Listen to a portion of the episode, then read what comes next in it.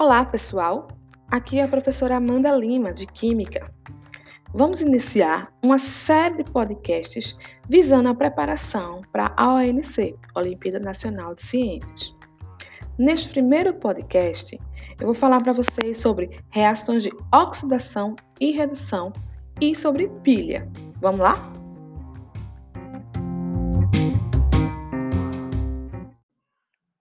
Bom, pessoal, as reações de oxidação e redução são reações que envolvem transferências de elétron, ou seja, eu vou ter uma espécie química que está perdendo elétrons e eu vou ter uma outra espécie química que está ganhando elétrons. Então, eu vou ter elétrons saindo de um lugar e indo para o outro. Eu vou ter transferência de elétrons, tá? E aí, eu vou dar nome a, esses, a essas reações que estão acontecendo. Então, por exemplo, a reação de oxidação, ela é a reação que envolve perda de elétrons. Então, ali naquele, a minha espécie química que está perdendo elétrons, eu vou dizer que ele está se oxidando, certo? Então, lembra aí, grava aí. Oxidação, perda de elétrons. A espécie química que está recebendo elétrons, que está ganhando, eu vou chamar de reação de redução. Então, a reação que envolve a espécie química que está ganhando elétrons é uma reação de redução. Eu vou dizer que aquela espécie química ela está se reduzindo, certo? Porque ela está ganhando elétrons. Isso aí também vai influenciar no número de oxidação das espécies. O número de oxidação a gente também chama de NOx, certo? Então, por exemplo, eu tenho lá uma certa espécie química que naquela, naquela situação inicial ela estava com carga zero, digamos, certo? Então, estava fazendo uma ligação química lá e, ou estava na parte metálica e a, a carga dela inicialmente era zero, tá? Então, quando ela perde um elétron, o elétron tem carga negativa, certo? Se ela perdeu um elétron, ela vai ficar com carga positiva. Lembra lá do primeiro ano? Quando a gente perde um elétron, a carga do íon fica positiva, certo? Então, a oxidação, que é a perda de elétrons, eu vou dizer que o NOx da minha espécie química aumenta. Porque, digamos, não era zero e perdeu um elétron e foi para mais um, certo? Então, como a oxidação ela envolve perda de elétrons, eu vou estar sempre perdendo cargas negativas, então o número de oxidação vai estar sempre aumentando, certo? Então, oxidação, perda de elétrons, o NOx vai estar sempre aumentando, mais um, mais dois, mais três, certo? Já a redução é o ganho de elétrons, certo? Quando eu estou ganhando elétrons, eu estou ganhando carga negativa, certo? Então, nessa situação, o NOx da espécie química, ela vai diminuindo, certo? Porque ele está ganhando carga negativa. Então, redução, ganho de elétrons, o NOx diminui. Oxidação, perda de elétrons, o NOx aumenta. Bom, ainda dentro das reações de oxidação e redução, a gente tem outro termozinho bastante importante, que são agente redutor e agente oxidante. Então, agente redutor, quem é ele? É quem doa o elétron. Ele ajuda o outro composto a se, a se reduzir. Ele é um agente redutor. Mas veja, se ele está doando o elétron, o que é que está acontecendo? Ele está perdendo, certo? Então, ele se oxida.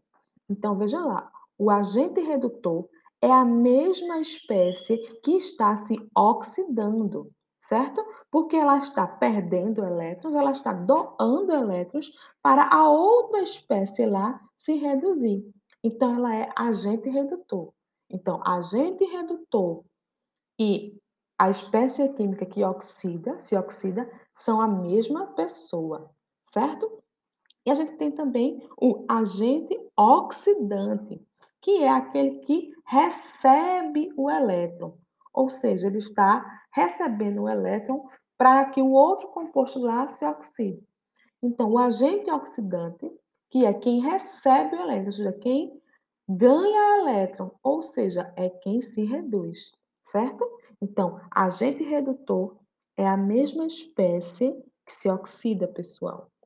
Agente oxidante é a mesma espécie que se reduz, certo? É o inverso aí. Repetindo, agente redutor é a mesma espécie que se oxida. Agente oxidante é a mesma espécie que se reduz. Bom, agora vamos falar um pouquinho sobre pilha. Bom, pilha, pessoal, é, é um sistema que, através de reações de oxidação e reação que ocorrem de forma espontânea, ela gera uma corrente elétrica, certo? Então, a pilha mais famosa que a gente tem, que a gente sempre estuda, é a pilha de Daniel, certo? Então, o que, é que a gente tem? A gente vai ter dois sistemazinhos lá, onde um eu vou ter ocorrendo uma reação de oxidação e no outro vai estar ocorrendo uma reação de redução, uma reação de redução certo? Essas reações elas ocorrem de forma espontânea. Eu não forço elas a acontecer, certo? E aí eu vou ter alguns alguns conceitos também.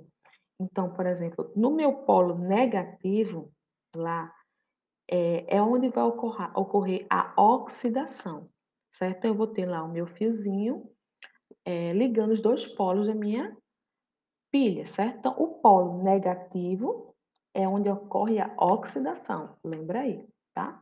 E eu vou chamar também esse polo negativo de ânodo, certo? Então, ânodo, polo negativo, onde ocorre a oxidação. O meu polo positivo, eu vou, vai ser onde ocorre a redução, certo? E eu vou chamar ele de cátodo. A minha transferência de elétrons, a minha corrente elétrica, ela vai se dar do polo negativo para o polo positivo, certo? Esse é o sentido dos elétrons, do negativo para o positivo, certo? Então, lembra aí, ânodo, polo negativo, oxidação, cátodo, polo positivo, redução, tá? É, algumas pilhas, né, como a pilha de Daniel, ela possui uma ponte salina, certo? que é uma ponte lá flexível que eu coloco algum, algum sal é, ligando as duas soluções presentes nessa pilha. E qual é a função da ponte salina? Ela permite que os cátions e os ânions das soluções eles se movam de uma solução para outra para manter a neutralidade. Porque como eu vou estar tá, tá tendo reação de oxidação de redução ocorrendo, eu vou ter formação de cátions e ânions. E com isso, com o passar do tempo, eu ia começar a formar uma certa carga e a minha reação ia deixar de ser espontânea, ela não ia mais querer acontecer. Então, eu coloco uma ponte salina para que esses cátions e ânions sejam transferidos, né, migrem, e aí eu mantenho a neutralidade da minha solução, certo? Bom, antes da gente começar a fazer uma pilha, a gente costuma analisar uma tabela de espontaneidade, onde a gente tem todos os potenciais de várias semi-reações. O que é uma semi-reação? É, a, nesse caso, são semi-reações de redução. Então, eu vou ter várias espécies químicas, prata, zinco, chumbo, várias delas ganhando elétrons e se transformando na espécie, é, em outra espécie, na espécie com elétrons. E eu vou ter o potencial de cada uma dessas semi-reações. Então, a gente tem sempre nos livros, né, para consultar, os potenciais padrão, que de, de, certo, que, de modo geral, são sempre dados potenciais padrão de redução, certo? Isso aí foi padrão, se determinou que ia ser assim. Então, a gente tem lá a tabela de espontaneidade, onde a gente tem lá as várias reações, semi-reações de re redução, e tem os valores dos potenciais de redução.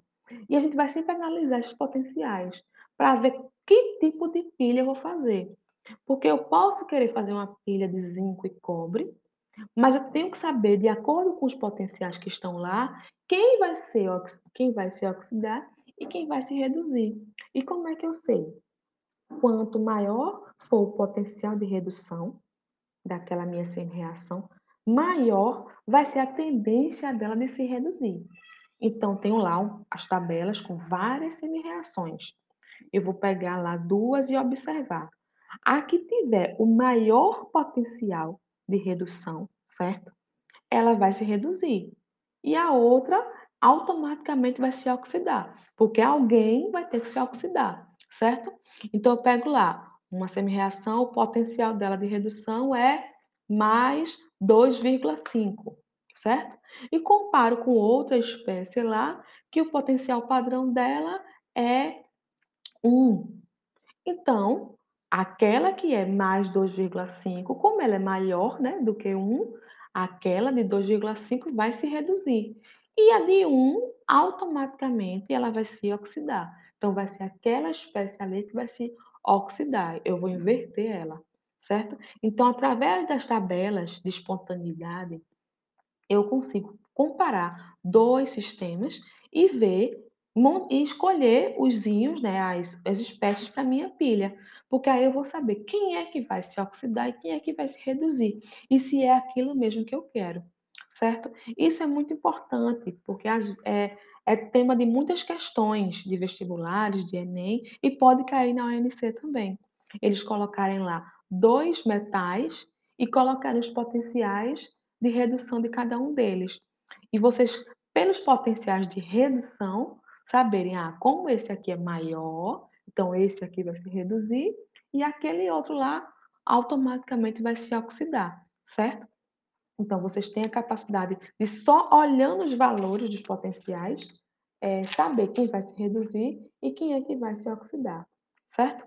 Quando vocês descobrirem isso, a espécie química que for se oxidar, aquela potencial que é dado, ele é sempre dado em função da redução.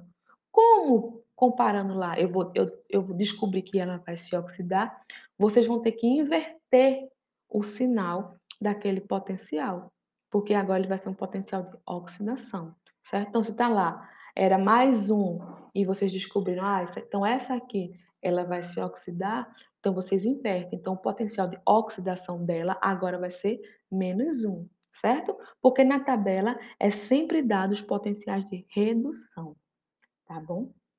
E uma forma também de calcular o potencial padrão da pilha toda, certo? É a gente somar os potenciais de oxidação e o potencial de redução. Eu somo os dois, tá? Cuidado com esse sinal. Por quê? Se vocês inverterem lá, como eu acabei de dizer, certo? Peguei o potencial de redução e inverti e descobri qual é o potencial de oxidação, então vocês somam, certo? Alguns outros autores aí, ou aula no YouTube, eles vão mandar vocês colocarem um sinal de negativo. Por quê? Porque senão vocês vão pegar o potencial é, de redução direto.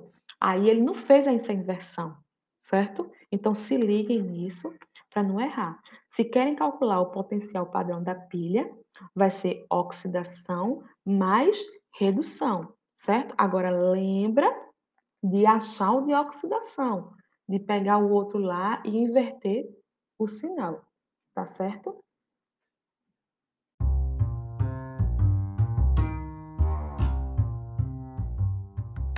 Bom, pessoal, com isso eu vou chegando ao fim, tá? Desse primeiro episódio de podcasts visando a UNC, tá? Foi rapidinho, só para dar uma pincelada no assunto. Eu sugiro que vocês deem uma estudada melhor nesse assunto, façam um pouco de exercício e leiam também sobre a parte de galvanoplastia, eletrólise e sobre eletrodo de sacrifício. São partes importantes que normalmente são cobradas em prova, tá bom? Qualquer coisa, estamos aí um abraço, tá bom?